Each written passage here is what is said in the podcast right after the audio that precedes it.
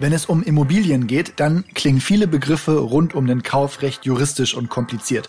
Auflassungsvormerkung, Eigentumsübergang und so weiter. Umso schöner, dass wir uns jetzt mal mit einem Begriff befassen, bei dem jeder direkt ein Bild vor Augen hat, Schlüsselübergabe. Wann dieser ersehnte Zeitpunkt endlich ist, ob man hier nicht noch mehr als nur die Schlüssel bekommt und noch einiges mehr, das klären wir in dieser Episode Immobilien einfach machen, dem Urbio Podcast.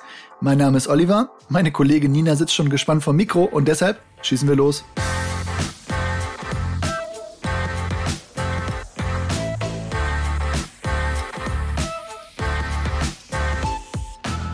Nina, der Augenblick, auf den man nach dem Kauf einer Immobilie wartet, die Schlüsselübergabe.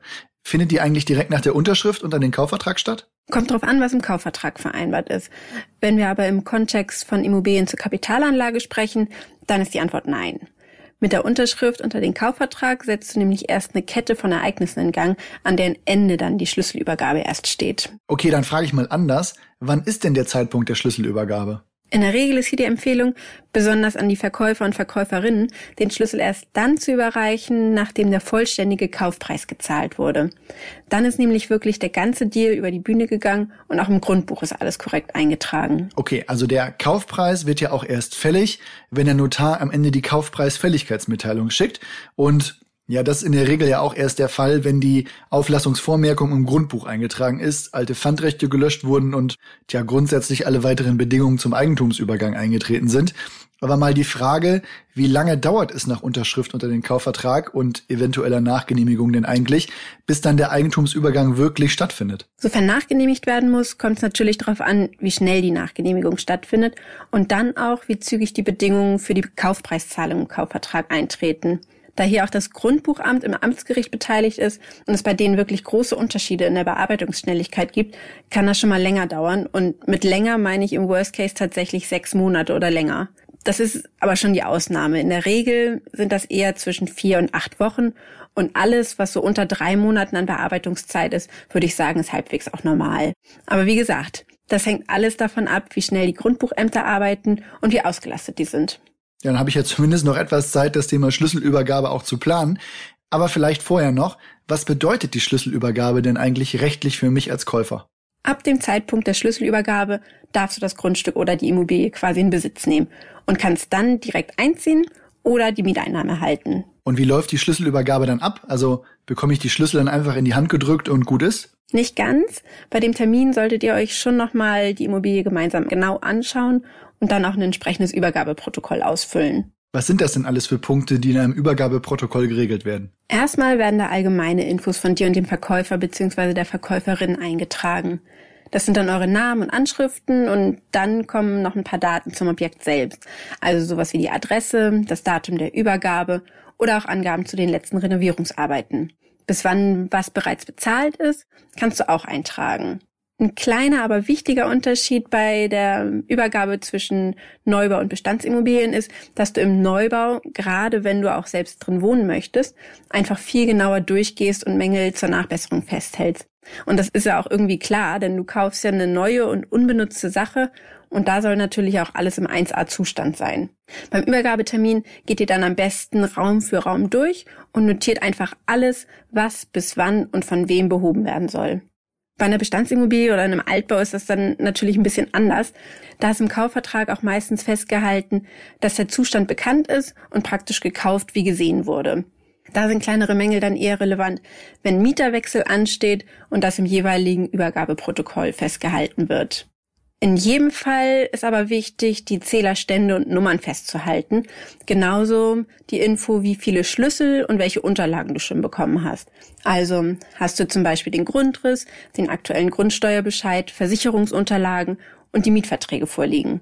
Übernimmst du Inventar, zum Beispiel die Küche oder Schränke, kann das auch ins Protokoll. Alles in allem ist das Protokoll halt irgendwie schon ziemlich lang und ausführlich, aber es hilft einfach, falls es später zu Streitigkeiten kommen sollte. Und ich kann dich an der Stelle aber auch ein bisschen beruhigen.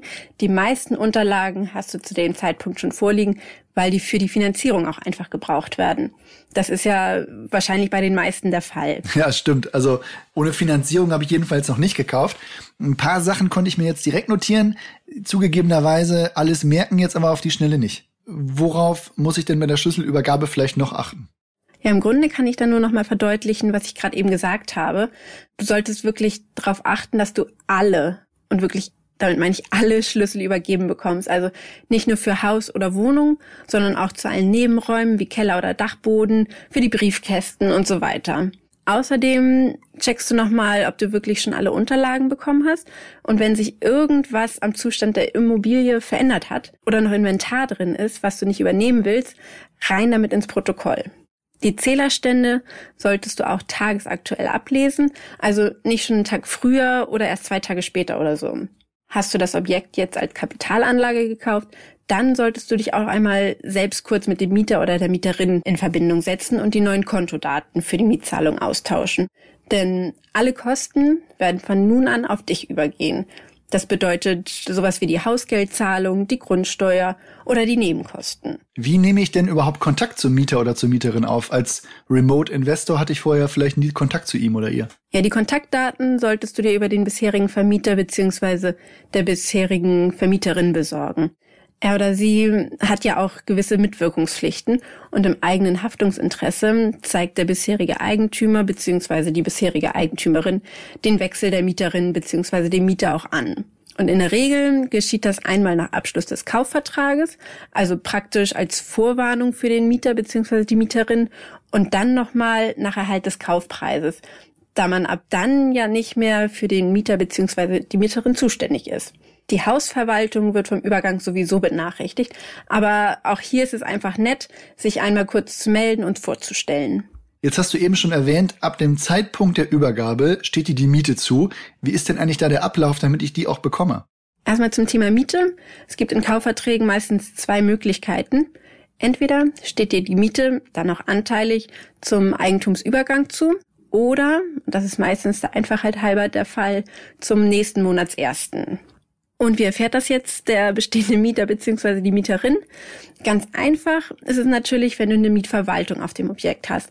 Dann kannst du den Vertrag übernehmen und die Mietverwaltung ändert einfach die Kontodaten für die Auszahlung. Wenn du direkt mit dem Mieter bzw. der Mieterin Kontakt aufnimmst, dann kannst du deine Kontodaten bei Übergabe und einem Treffen durchgeben oder nochmal per Post oder per Mail senden, je nachdem, welche Kontaktdaten du da hast.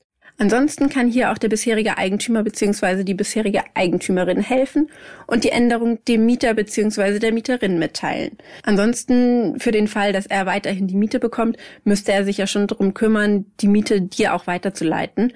Also von daher hat er schon auch ein gewisses Interesse daran, dass die Kontoverbindung stimmt.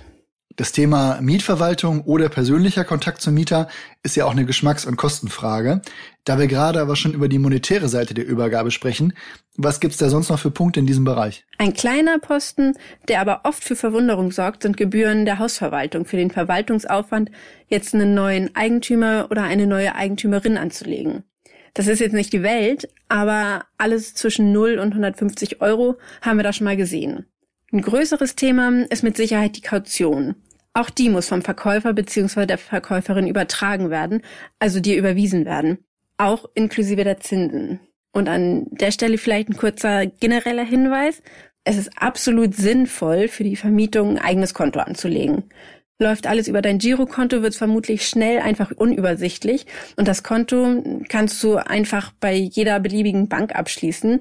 Entweder bei der, wo du die Finanzierung laufen hast, oder aber auch natürlich bei jeder anderen. Einige Banken bieten sogar sogenannte Vermietungskonten an. Da werden wir uns jedenfalls auch noch eingehen damit beschäftigen. Aber eine Frage in eine andere Richtung habe ich dann doch noch.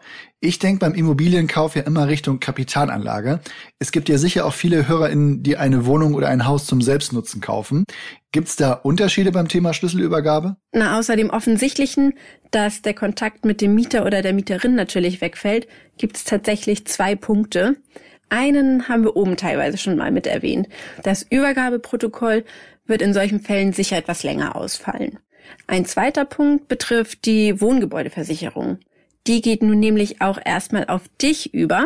Bei einer Wohnung ist das nicht so entscheidend, denn da haben ja eh alle gemeinsam eine Versicherung. Beim eigenen Haus ist es jedoch schon wichtig, dass der Verkäufer bzw. die Verkäuferin die Versicherung nicht einfach kündigt. Du hast zwar ab Datum der Eigentumsumschreibung im Grundbuch ein Sonderkündigungsrecht von vier Wochen, aber du solltest schon immer ganz genau prüfen, ob du nicht doch lieber bei der alten Versicherung bleibst, denn die Prämien sind einfach extrem stark gestiegen in den letzten Jahren. Vielen Dank, Nina. Das war ja auch schon unser kurzer Ausflug zum Thema Schlüsselübergabe. Wir haben uns dazu aber auch noch mit ein paar neuen EigentümerInnen verabredet, die uns nochmal erzählen können, was sie besonders interessant oder halt ungewöhnlich fanden. Ich bin jedenfalls schon gespannt. Wenn ihr einen Steuerberater oder eine Steuerberaterin habt, dann meldet einen Kauf bzw. die Übergabe doch auch direkt an. Dann gerät nichts in Vergessenheit und es wird für die nächste Steuererklärung etwas einfacher. Wenn ihr dagegen Fragen zum Thema Schlüsselübergabe habt, dann wendet euch gerne an unsere Community auf urbio.com. Dort findet ihr auch weitere Infos und das erwähnte Übergabeprotokoll zum Download. An dieser Stelle verabschiede ich mich. Bis zur nächsten Episode Immobilien einfach machen. Macht's gut.